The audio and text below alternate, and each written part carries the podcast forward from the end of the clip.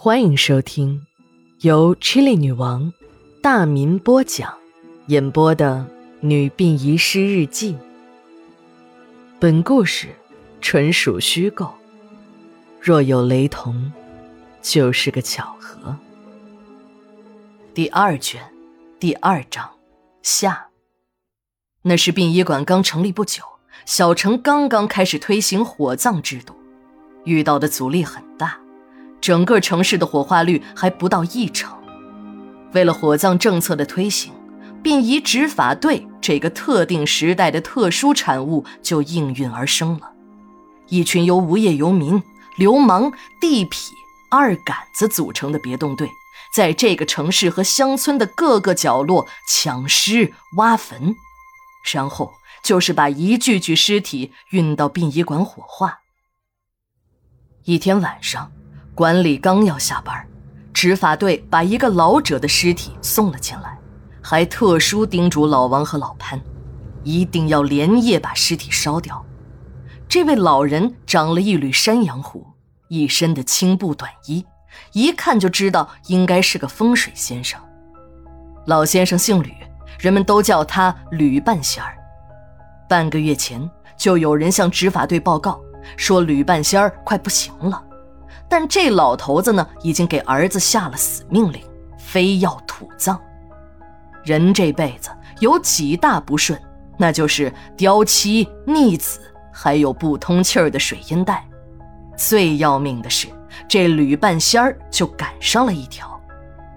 老婆给吕半仙儿生了八个孩子，而且都是清一色的男孩，但活下来的就那么一个，取名吕八。这吕八竟然是执法队的一个眼线，老爹要死了，他是大义灭亲呢，还没等老爹咽下最后一口气，就跑到执法队告了密。吕八有自己的小算盘，他爹吕半仙要求土葬的遗言，这村里人都知道，如果自己不照做，那就是不孝。但把事情交给执法队，自己既能得一笔奖金，乡亲们还不能骂他。吕八这掰着手指头盼呢，一天、两天、三天，一晃半个月过去了。吕半仙儿呢，他就是不咽那口气。有的时候晚上看像是死了，可第二天白天还能缓过来，这可急坏了吕八。自己还急等着那笔奖金上赌桌打个几圈呢。可是这老家伙呢，他就是不死啊。吕八眼珠子一转。计上心来，你这个老东西，你晚上不是像要死了吗？那我就当你死了。妈的，往炉子里一丢，你他妈不死也得死。说干就干，吕八行动了。吕半仙的遗体是他儿子吕八和执法队的工作人员一起送来的。吕八还在一旁催促着老王快点给炉子点火。自己呢，却和执法队的几个二杆子一起下馆子去了。就在老王和老潘把炉子清理好，刚想把这吕半仙的尸体给推进去时，尸床上的吕半仙长长的出了一口气，这可把两个人给吓了一跳啊！这时候天已经黑了下来，借着昏暗的灯光，这吕半仙儿就从尸床上坐了起来。老王和老潘还以为是诈了尸呢。可这仔细一看又不像啊，这分明就是一个活人。这时，坐在尸床上的吕半仙儿说话了，把自己儿子的所作所为给二人讲了一遍，最后还恳求二人满足自己的心愿，找个地方让自己作化土葬了。看着两个人很害怕，吕半仙儿又说了：“不是让你们把我活埋。”我这几天不咽气呀，就是怕我那个逆子把我火化了。这现在啊，是回光返照，用最后一点元气在顶着。我死了之后，你们把我送到二道岭后山的一棵橡树下，我的墓早已经挖好了，把我的遗体放进墓穴里的缸中。用蒲团盖上，然后再掩上土。老潘和老王还是有点犹豫。吕半仙接着说：“我不会让你们白帮忙的。”说着，把两串珠子递给二人，还郑重的告诉他们：“我是山东人士，据宗谱记载，我还是吕望的后人。这两串珠子，就是我祖上传下来的宝物，能通灵异界。”看着两个人点头答应，吕半仙突然倒在了尸床之上，咽下了最后一口气。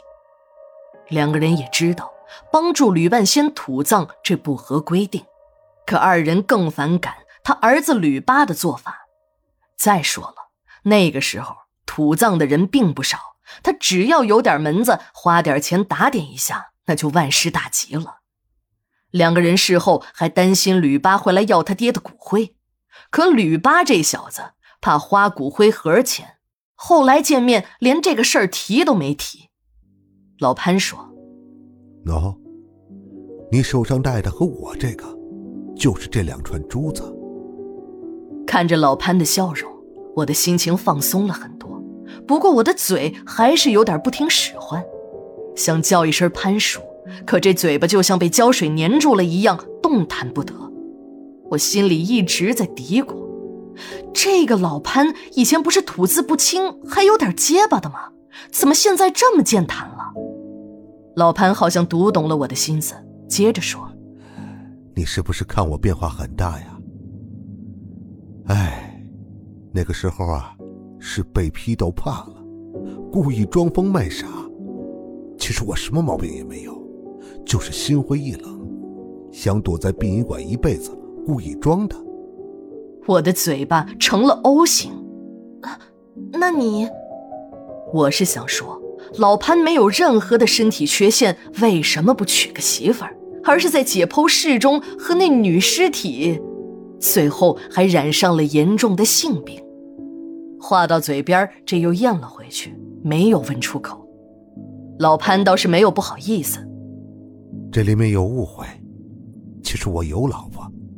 只是在我挨批斗的时候走失了。这件事儿啊，吕馆长和老王都清楚。至于我把一具涉案女尸背进我的宿舍，是因为她长得太像我老婆了，我一时没把持住。没想到，到后来，这事儿还成了瘾。不过，我指天发誓。我光顾的那些女尸都是夜总会和洗浴中心的小姐，并且我也是给了他们钱，是你情我愿的事儿。好人家的姑娘，我一个也没碰过。老潘看我有点不相信，故意晃了晃手上的珠子。不过我还是不相信，因为据当时的传闻，尸体受到了性侵害，除了解剖室中的女尸外，还有停尸间里的。我这个人也很倔，这一上来追根问底的精神就忘了害怕，忘记了自己正在与一个异界的鬼魂在交谈，就反问了起来，把我知道的那些都连珠炮般的罗列了出来。老潘变得很严肃。我知道，你在日记中把我写成有恋尸癖的坏人，真正变态有恋尸癖。把外人带进来收费辱尸的不是我，是李副馆长。是应该把事说清楚的时候了。老潘气愤地讲着，我在静静地听着。一个无耻之极、变态到了顶点的辱尸事件，慢慢地呈现在了我的眼前。这时，老潘站起身说：“嗨，光顾着说我为自己辩解了，还有正事。”我媳妇儿，你婶儿有事求你，请你到我们家去一趟。八月二十二日，日期连载，明天继续。